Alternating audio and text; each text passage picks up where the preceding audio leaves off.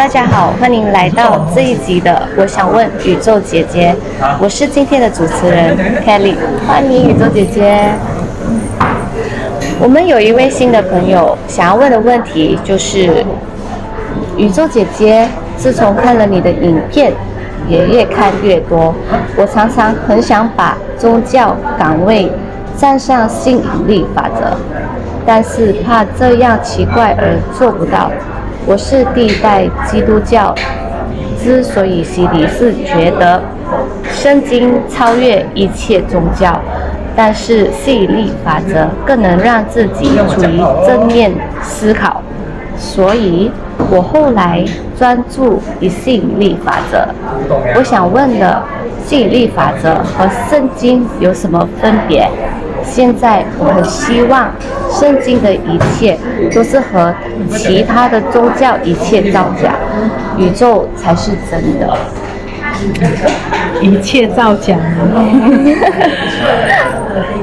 首先呢，我想回答这位朋友的问题呢，就是我们要知道呢，所有的这些宗教，即便是吸引力法则，它到最后，它教我们的是什么？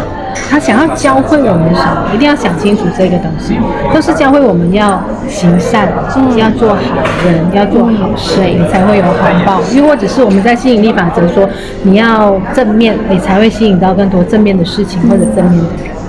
那宗教信仰呢？无论它是不是真的，又或者是可能我们觉得，诶，都是在欺骗的。首先，为什么我们要用欺骗这句话呢？嗯，如有一样东西我们要记得的是，如果这个东西它是毫无根据的话呢，它并不会在那么多年甚至上千年的历史里面。能吸引到那么多的信徒去相信他这个这个宗教的存在，那我相信这些信徒他并不是就是就是随便让人容易去洗脑的，他们也有自己的思考的，也有办法去研究的。所以我认为呢，如果你问我那宗教信仰是不是真的，它是不是诈骗呢？那我觉得，如果你真的对你自己找不到一个答案的话呢，那你就把它当成是它是存在来。帮助一些人，来让他们让，尤其是帮助那些没有方向的人，或者是需要需要一些依赖、一些寄托的一些人，有了宗教信仰的指引，能够更好的让他们去往对的方向去走，让他们觉得很无助的时候，他们有帮助。但是我们每一个人的成长过程是不一样的。也许我们在一开始的时候很无助，我们会觉得，哎，这个宗教信仰它可以帮助到我。但是当我们在成长，我们经历过生活不同的事情，我们接触到不同的事。不同的这些呃过程之后呢，我们也许会开始发现，诶，那我之前学的东西对于现在的我好像已经不太起作用。那可能这位朋友，你在这个时候你认识了吸引力法则，你却觉你就觉得，诶，吸引力法则好像比我之前认识的这个基督教来得。更加的能够让我很轻松的去幸福，去相信，或或者是我过得更开心。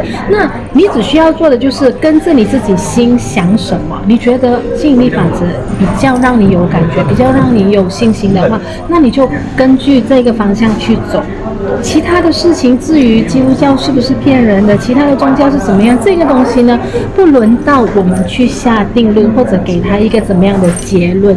懂吗？嗯，你如果我们一直在那边想他是不是骗人的，一直想办法去找出他是骗人的，吸引力法则才是真理的话呢，其实你会花，你会浪费非常多的时间在这一方面上，而这个东西是对你的成长来讲是完全没有帮助的，对不对？完全没有帮助。所以你觉得，对，我相信吸引力法则，那你就根据吸引力法则的教导去做，因为到最终他的教导跟我们之前认识的宗教都一样的。都是教你向善去做人，做好事，你会有好报，你会吸引好的东西。所以只专注在这一点就好，不要去想太多那些啊、我在宗教信仰这个栏上面我要填什么？那如果你问我呢？宇宙姐姐是没有宗教信仰，我是没有的，我不是基督教，我也不是佛教。那在宗教信仰上面，有时候一些些的这些文件需要你去填，对吗？我都会填佛教，反正华人比较多，就是佛教，我填佛教就就对了。那其实不要太过去纠结这个东西，我到底是还是不是？我是不是还是是？不需要，你的内心知道我是谁，我相信什么，我现在在做的东西完完全全是为我好，那就可以了，懂吗？这就是我给你的回答，希望可以帮到你。非常感谢宇宙姐姐的回答，相信我宇宙姐姐可以解答你所有的问题咯。谢谢，就跟着你的心走就可以了。非常感谢宇宙姐姐哦。如果你有问题想要问宇宙姐姐的话，可以在底下找一个链接加入我们脸书社团“宇宙姐姐吸引力分享群”，找一个我想问宇宙姐姐的贴文。在留言下写下你的问题，你的问题就有机会出现在宇宙姐姐下一个影片当中哦。新的朋友，如果你还没有订阅的话，记得订阅，还有打开小叮当，你就不会错过宇宙姐姐任何一个影片了。我们下集见，谢谢宇宙姐姐。谢谢。